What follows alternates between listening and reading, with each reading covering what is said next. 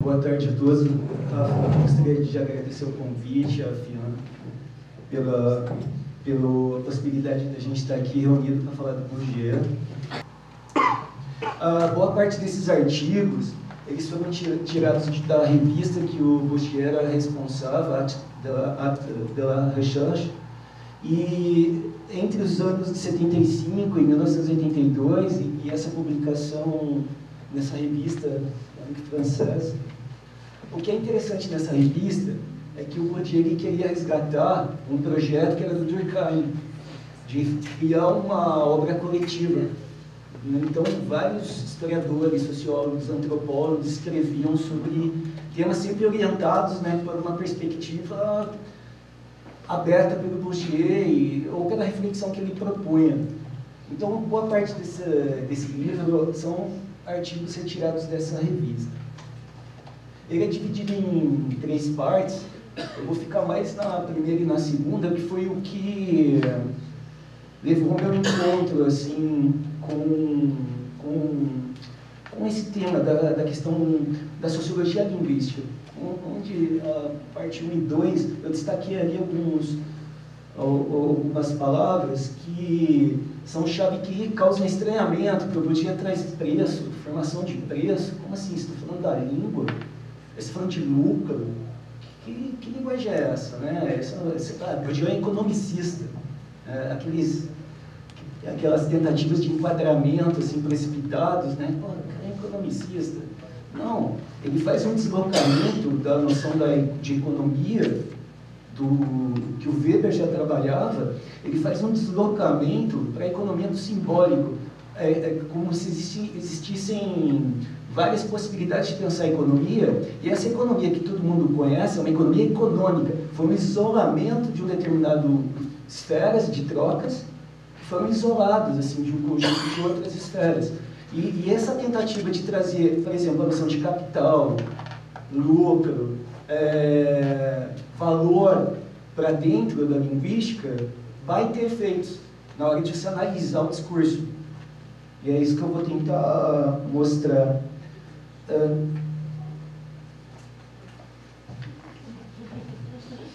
Ah, então, essa é uma brincadeira que nesse livro, porque ele está questionando o estruturalismo e o, e o cara que foi fundamental, assim, um cara genial, que foi o Saussure.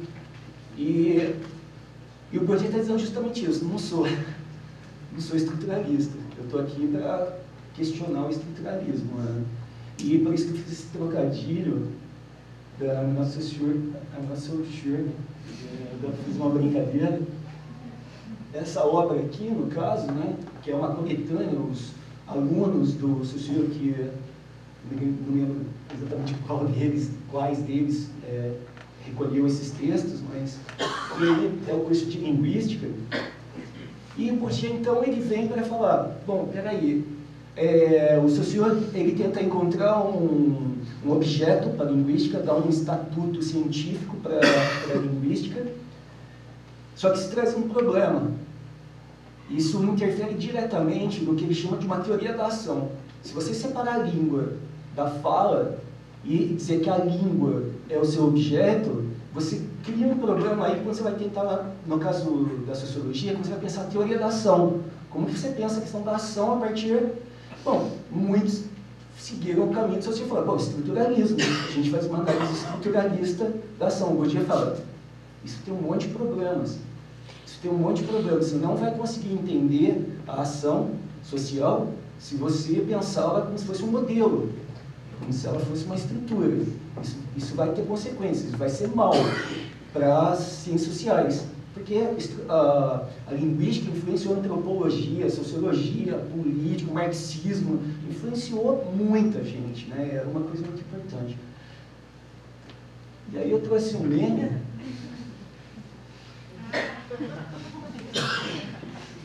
Eu, eu considero isso aqui a pós-graduação dos memes, né?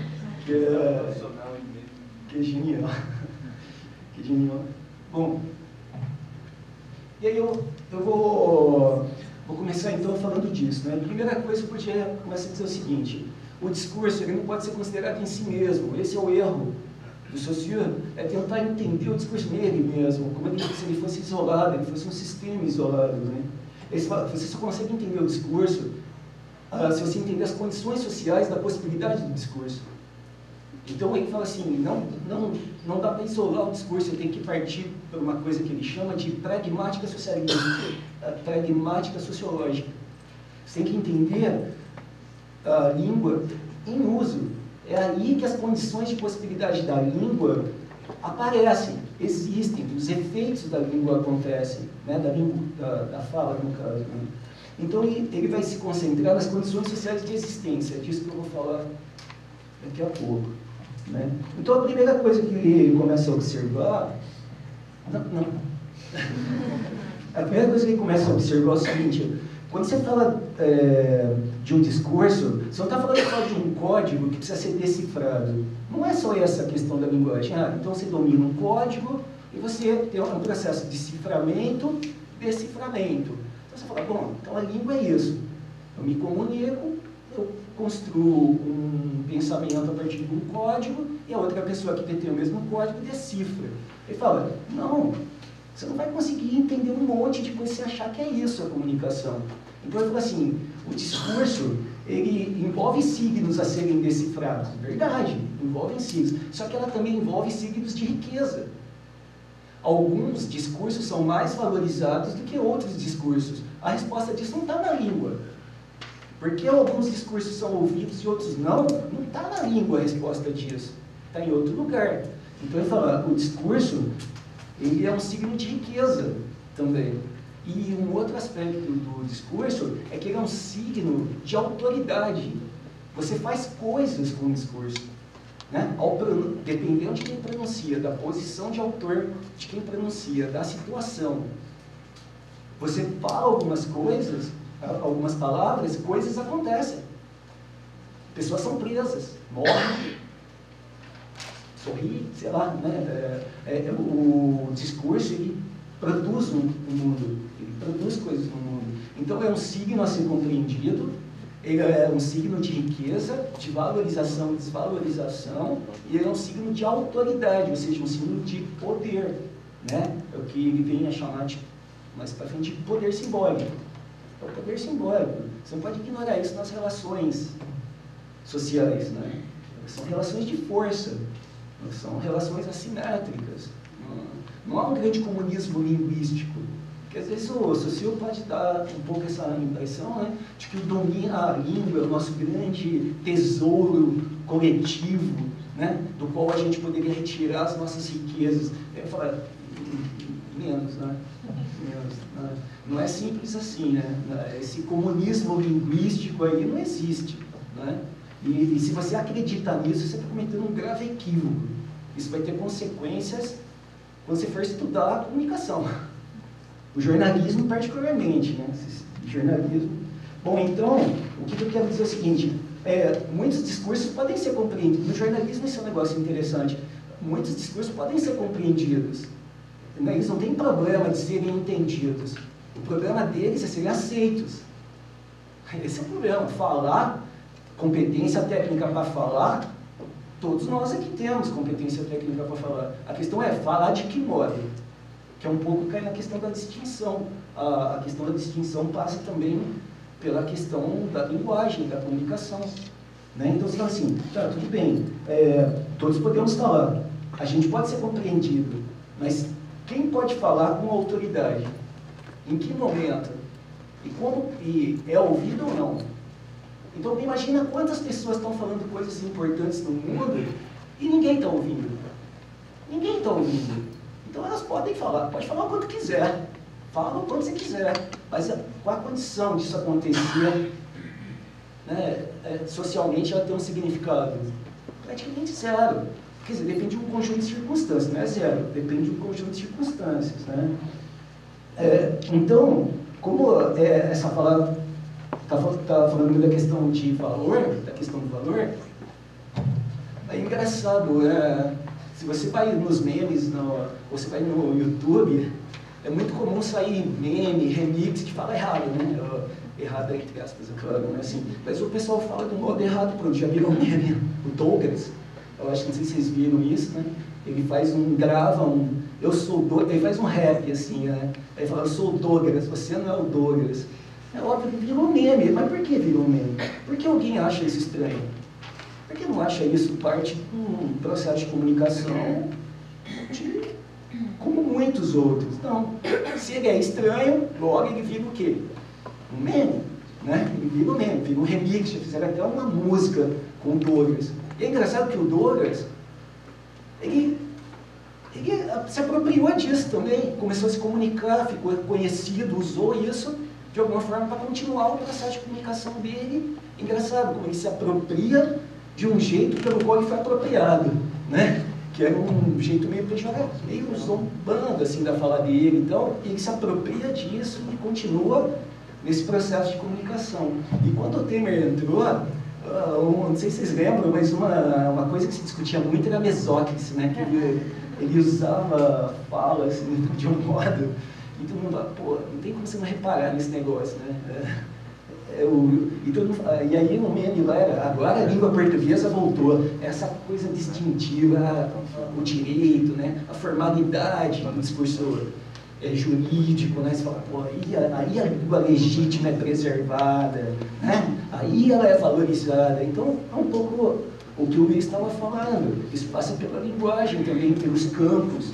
Né? Quem ele, o Temer, ele pega um capital que ele acumula no campo jurídico e ele tenta transferir isso para um conjunto de outros campos. Isso passa pela linguagem. Ele vai tentar isso como sinal de autoridade. Né? Eu sou essa figura que vocês estão vendo. Ele tenta mostrar isso como sinal distintivo. Um sinal distintivo. É óbvio que estou defendendo o Trump. Né? Mas eu acho importante destacar isso, mesmo que eu não defenda, é importante, interessante entender. Um outro caso que eu, que eu tirei Vidas Secas, tem uma cena que o Fabiano, ele encontra o soldado amarelo, e o soldado amarelo chega para ele e fala assim, vamos jogar um 21. Ele não queria jogar, mas o soldado amarelo era autoridade. Ele falava, eu obedecia. Ele falava, eu tinha músculo, eu eu, né, eu tinha aqui. Mas o cara é autoridade, ele falava, obedecia, tipo assim, pô, não é força. Tem algo mais nesse processo. O processo de dominação não passa só pelo uso da força, passa por outros, é, como o Luiz também falou, por aspectos assim que não estão exatamente no consciente. Ela se estrutura na, nas condições sociais e elas vão se interiorizando uma coisa que o Bourdieu vai chamar de hábitos. Né? E, e, isso, o poder está no corpo. Ele está no corpo, na, na, sua, na sua se, como você se coloca diante de uma situação. E o ato de comunicação é uma situação. Como se comunicar, se colocar numa situação. Né? E, e aí, então, no Vidas Secas tem essa passagem interessante. E o que é engraçado, eu separei umas coisas para essa questão de valor, né? Se você pegar o Sorin, sei, desculpa se não sei se todo mundo acompanha a SPM, mas você pega o Sorin, isso vem falar com sotaque, o português. Uh, se você pegar o Kevin Roy, ele é um professor de, de inglês, mas ele fala português, ele fala com sotaque. Se um brasileiro vai falar inglês com sotaque, você já começa a falar, porra, seu inglês é horrível, hein? Você fala, é engraçado, não é? Não importa a competência que você tem na gramática. Você falou com sotaque, porra, que, inglês é esse que você tem? Né? Que inglês é esse né, que você tem? Então, bem, já vem essa desqualificação. Quando você pega qualquer professor de inglês, nesses que você encontra no YouTube, eles falam com sotaque o tempo todo o português. É um artigo, o tempo do gênero, é o tempo todo. Né? E ninguém acha isso um absurdo. Então você fala, pô, que jogo interessante isso, né? Que jogo interessante de valorização, desvalorização, né? E o, ali em cima, é que eu acho que não está dando ver direito, é um, como se fosse um, um programa que tem no, no jornal de chama Portal Y, né? E chama Deixa eu te falar. É mineiro, né? Então eles brincam muito com com a regionalidade e tal, né? O que eu queria falar um pouco era sobre isso. O que é regional? O Quem define o que é regional? O que é o centro? Quem define o centro? Quem define a margem? Então é uma relação de poder. Quem define. Ó, no jornalismo acontecia um fenômeno curioso, ao menos na minha época. Você entrava um repórter na Bahia, ele falava como se fosse alguém aqui de São Paulo. Hoje você entra, você ouve sotaque. Pode parecer uma coisa boba, mas isso tem um significado. Você ouvir sotaques dos lugares em rede nacional quando entra, é uma coisa importante. Você conseguir lidar com essa diversidade. Então, no jornalismo, eu acho que isso foi uma coisa muito bacana, assim, né? E aqui, duas coisas que são interessantes, é o Neto, o jeito que o Neto fala, o craque Neto, eu acho bacana essa a denominação, né? Craque Neto. E esse programa aqui, não sei se alguém já viu, chama Falha de Cobertura. Eu recomendo, que é muito engraçado. O Serginho, o Serginho com C, o nome dele é Serginho com C, né? Tem até um programa explicando, né? Porque ele chama Serginho com C. E ele é o craque do programa. Então, eles pegam a estrutura do programa esportivo e tentam, sabe, quem fala com autoridade sobre futebol? O craque, né? Sei o quê. Então, são coisas do cotidiano, assim, mas que eu acho importante destacar. Bom, outra coisa que o Bourdieu fala que eu acho muito interessante, que chamou muito minha atenção na sala de aula, por exemplo, é que todo discurso ele, é encontra duas coisas. Um hábito linguístico, você se formou dentro de um mundo que falava de um certo modo, então você traz isso com você, e um mercado linguístico. Eu acho que muita gente já começou a torcer o nariz assim, falou, mercado? De novo, né? O economicismo, esse cara é economicista. Né? Mas mercado, no sentido que eh, ele está falando, de valorização e desvalorização. Porque veja só, o que eu, isso aqui é um mercado? Aqui. Isso aqui é um mercado. Eu, de alguma forma, antecipo os lucros da minha fala. E dependendo de como eu avalio o mercado, ou e a partir da reação de vocês, eu posso imaginar as condições de sucesso ou insucesso. Ou seja, isso pode me levar à censura, a, uma censura da parte do mercado ou uma autocensura. Eu antecipar os possíveis riscos do que eu estou falando, isso me levar ao silêncio, ou a evitar tocar em tais coisas. Como é que eu vou entender isso na língua? Isso não está na língua. Isso está nas condições em que a língua, sociais em que a língua ocorre, que, que depende muito do perfil das pessoas que estão aqui, que a gente não sabe. Não conhece, né? Todo, todo mundo aqui não tem como saber. Então você Uh, todo, uma coisa que eu podia falar que é muito legal é que toda condição de produção pressupõe uma condição de recepção. Quando você fala, você imagina falar para um público. Qualquer comunicador sabe disso. Você está falando para um público. Isso envolve escolhas que você faz, coisas que. estilos que você usa, né, ou não. Toda, toda a condição de produção é uma condição de recepção também que antecipa as condições de sucesso da sua fala. Então, isso eu acho que uma coisa que o Bugia falou que eu gostaria de, de destacar. E, e, e, quando ele fala de, de, fala, ele fala assim, uma fala é uma técnica do corpo, né? Ela é uma técnica corporal, assim, ela está na tua postura. Do jeito que, ele fala assim, em, em situações, e eu acho que todo mundo vai se reconhecer nisso. Quando você está numa crise conjugal, é, com seu filho, assim, tal, é engraçado, você fala uma coisa e fala assim, Porra, você só, você só quer mandar em mim? Você falou uma coisa tranquila, assim, não dá pra você fazer tal coisa? Pô, você não pega de mandar em mim? Aí você fala assim, não, eu só falei para você fazer tal coisa. Assim, a postura, a, a condição que está colocada, como, a, como seu filho reconhece aquela situação, faz com que ele leve a entender que a sua postura é uma postura autoritária. Mas você só pediu, vai comprar pão. É assim, quer dizer, né? É, é comprar pão. Porra, tudo com tudo eu. Tudo eu. Então, quer dizer, essa, é, é, essas, essas coisinhas, né? Você, o Buttigieg falou um negócio bacana, assim, a sociologia é uma socioanálise, né? Uma socioanálise, assim, vale a pena investir nisso. Né? Bom, é, é, continuando, tem alguns conceitos do Bourdieu que que, que me parece interessante, que ele fala dos ritos de instituição. As falas, elas se legitimam dentro de alguns ritos de instituição, de, determinadas situações que são reconhecidas como legítimas, e elas podem acontecer. Então, a, o que é instituir? Essa palavra é muito interessante, né? o que é instituir? Né? É, é um ato mágico, porque o ato de falar é um ato mágico, o ato humano, os seres humanos, eles produzem uma mágica específica. Você produz um discurso e, e o mundo existe. Né? As, as palavras que você constrói, nomear o mundo, como o Luiz falou, né? o ato de nomear música clássica, música popular, é construir o mundo, não é, não é rotular o mundo, é construir o mundo. Isso é um negócio interessante. A, a palavra não rotula o mundo, o mundo não existe como uma coisa. Ele é construído pelo discurso. Pelo discurso. Ele dá existência ao mundo. Então o ato de nomear é um ato mágico. Ele é um ato mágico, uma coisa humana aí nesse caso, né? Essa magia humana.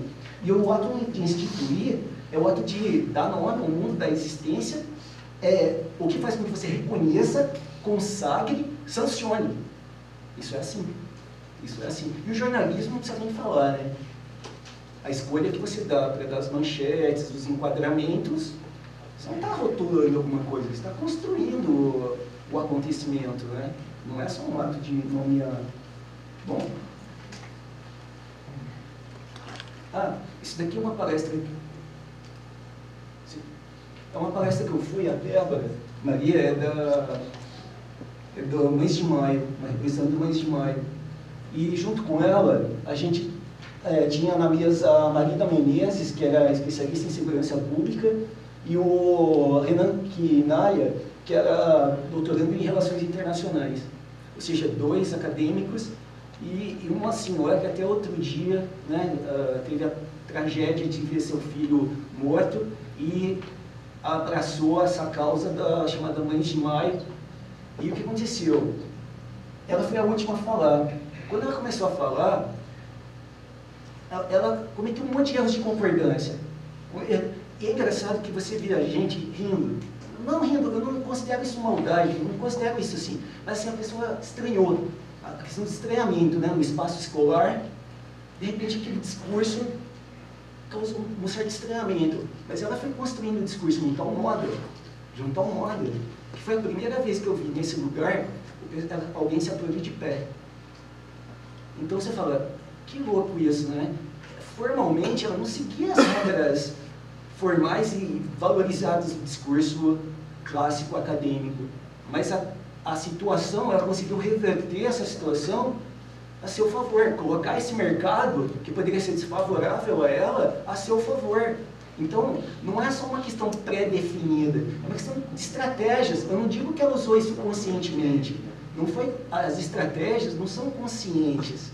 Quando gente fala assim, ah, a pessoa vai ter um lucro na fala, você não está dizendo que ela está calculando isso, ah, eu estou calculando ter tanto de lucro. Não é isso. Mas você antecipa, você tem um senso prático, outro termo que Bourdieu usa, o senso prático né, das condições de sucesso. E a experiência dela levou a, a essas estratégias assim que eram impressionantes. Estou finalizando já. Dos ritos de instituição, é, eu não sou especialista assim na. Eu também tinha filhos pequenos na época do Harry Potter, conheço todos os desenhos, assim, as animações, mas eu acho curiosa a figura da Hermione no Harry Potter, né? Porque ela é, vamos supor, desculpa expressão, bastarda dentre os mágicos, né? Ela é considerada uma. não legítima, não era pra estar lá. Então isso condiciona muito a, a personagem, né? A forma pela qual ela se afirma por ser uma excelente aluna, então você fala, poxa, tem algo aí, sabe? Essa personagem tem uma coisa legal de você conversar com as crianças. A sociologia, a, a para crianças, né? Seria assim, né? Então, é interessante você pensar isso, né? Como uma personagem naquela condição segue uma trajetória dentro da série muito particular, diferente dos outros personagens, né? É diferente dos outros personagens da situação dela. E, o Bourdieu falou o seguinte, muitas vezes num discurso, basta a simples presença de uma pessoa para definir quem ela é e quem você é. automaticamente você já se localiza. É, é basta a presença de uma pessoa para que você sinta onde você está colocado e em que posição a pessoa está colocada. E a Hermione, eu acho que é um pouco isso. Quando ela entra na sala de aula, junto com seus colegas, ela sabe onde ela está, como a professora se refere a ela, a posição que ela tem. Isso vem na, vem na experiência dela. Eu acho, eu acho legal isso, né, quando o Bourdieu fala. Por isso que muitas vezes quando você vai entrevistar alguém, a pessoa fala assim, eu não sei o que falar. Eu não tenho nada para falar. Como não tem nada para falar? Todo mundo tem alguma coisa para falar. Mas por que a pessoa não fala? Porque quando você colocou a questão para ela, ela olhou para você, ela definiu uma situação. Ela falou, não, é igual o taxista com o Luiz, né? Olhou para o Luiz, definiu a situação lá, o senhor quer música clássica, né? Então, então, é uma definição de situação. Então você se colocou numa posição, colocou o Luiz numa outra posição e falou, é aqui que a gente vai falar. Só que aí eu não sei falar. Então, genericamente, falou, música clássica, bacana, né? Que música clássica conhece? Nenhuma, mas você legitima.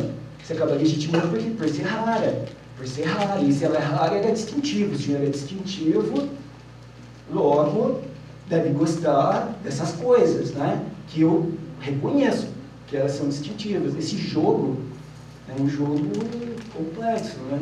O que não significa que você não possa ter estratégias. Você pode ter um capital desfavorável, cultural, mas também jogar com isso a seu favor. Não, tá, não é mecânico esse. Ou, isso é outra coisa que eu podia falar que eu acho bacana. São estratégias, né? Então, é, é isso. Nunca pensar isso que eu estou falando como se fosse uma coisa mecânica, está tudo pré-definido. É um jogo, é um espaço de jogo, eles se abrem. Algumas pessoas jogam, mesmo tendo um capital cultural, às vezes, não reconhecido, jogam a seu favor esse jogo. É, essa, essa que é o segredo. Você conseguir colocar o mercado, o valor do mercado a seu favor, os capitais que você tem. Não você tentar seguir o. Bom, aí cada um faz o que. É uma estratégia, né? Daí cada um faz o que sabe fazer, né? Bom, então, para concluir, é, o mundo, essa sensação de que o mundo é evidente, ah, as coisas são assim, então o Luiz é desse jeito, ele deve gostar de música clássica, parece que é uma coisa evidente, o Buda chama isso de doxa no discurso, a realidade parece evidente por si mesma.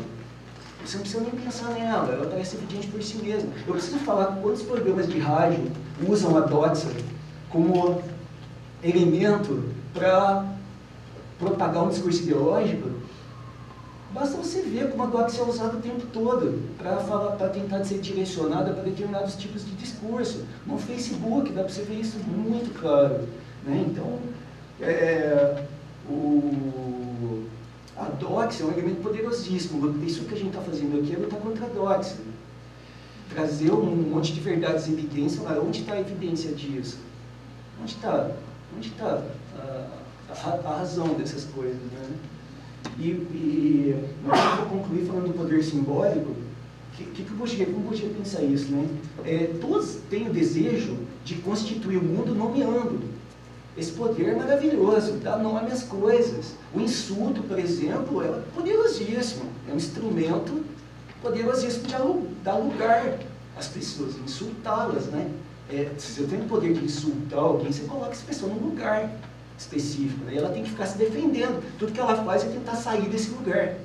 Podem ver as estratégias, quando ou, ou, você é nomeado, ou você é insultado, ou, ou é visto de um certo modo, você fica o tempo todo se defendendo, tentando sair desse lugar. Aí já era. Aí já era. Quando você cai nesse espaço, você já saiu perdendo, assim, né? É, então, uh, o, o Whittier fala, o poder simbólico é o poder de fazer ver, que não é evidente, ver, crer e agir como se fosse real. Esse é o poder dar nome às coisas, dizer o que as coisas são, é fazer as pessoas verem certas coisas. E ao ver certas coisas, agirem como se elas fossem aquilo que elas são nomeadas. Esse é um poder mágico.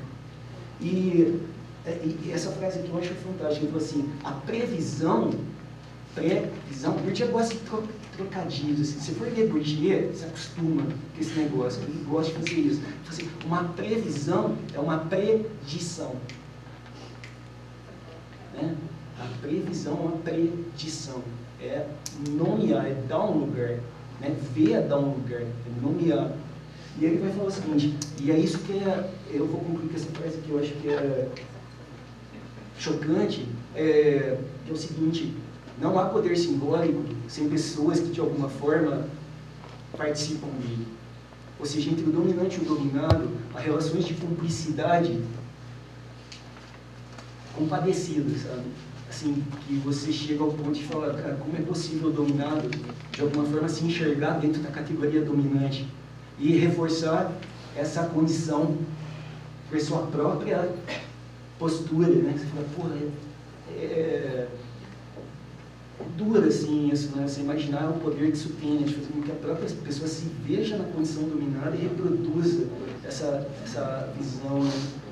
E o, então, eu só queria dizer para vocês, quando a gente fala de política, e fala ah, determinado político, não sei o que e tal, você não pode ignorar a base que está ouvindo o discurso desse político.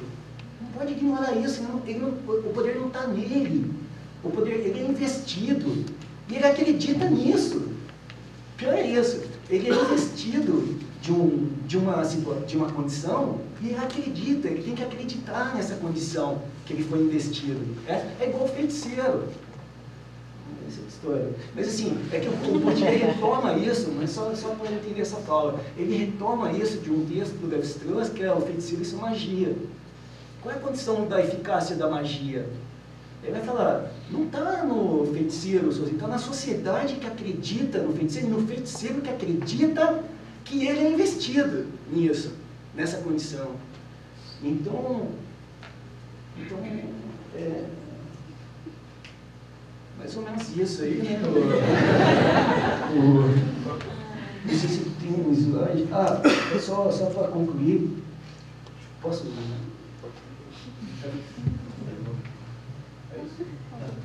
Não, não, pode passar. É, no Manhattan, tem, do Diário, tem uma cena eles estão num museu, numa exposição fotográfica, e o Tiago encontra a... Foi esposa dele, esqueci o nome Eles têm um diálogo. Esses dois filmes aqui do Diário tem um monte de situações dessas que eu estou falando para vocês, de mercado simbólico, hábitos linguísticos e tal. E o Gosto dos Outros também foi um filme que ficou bastante famoso com essa questão. Não sei.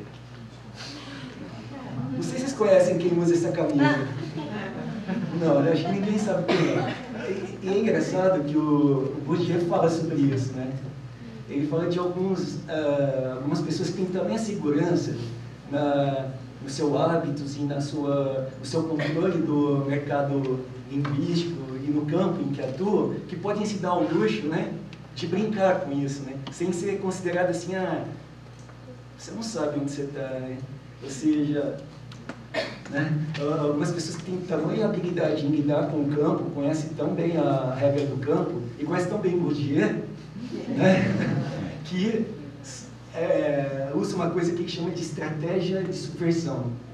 Né? Estratégia de subversão. As pessoas têm muita segurança sobre seu hábito linguístico e o campo em que atuam, então podem se dar o luxo de cometer é, propositadamente pequenas subversões do campo sem ser considerado assim um ingênuo, um neófito, ah, uma pessoa que não sabe o que está falando. Então, isso é um negócio bacana da gente entender né, esse jogo. Isso que eu estava falando das estratégias e dos jogos, né? É isso. Obrigado.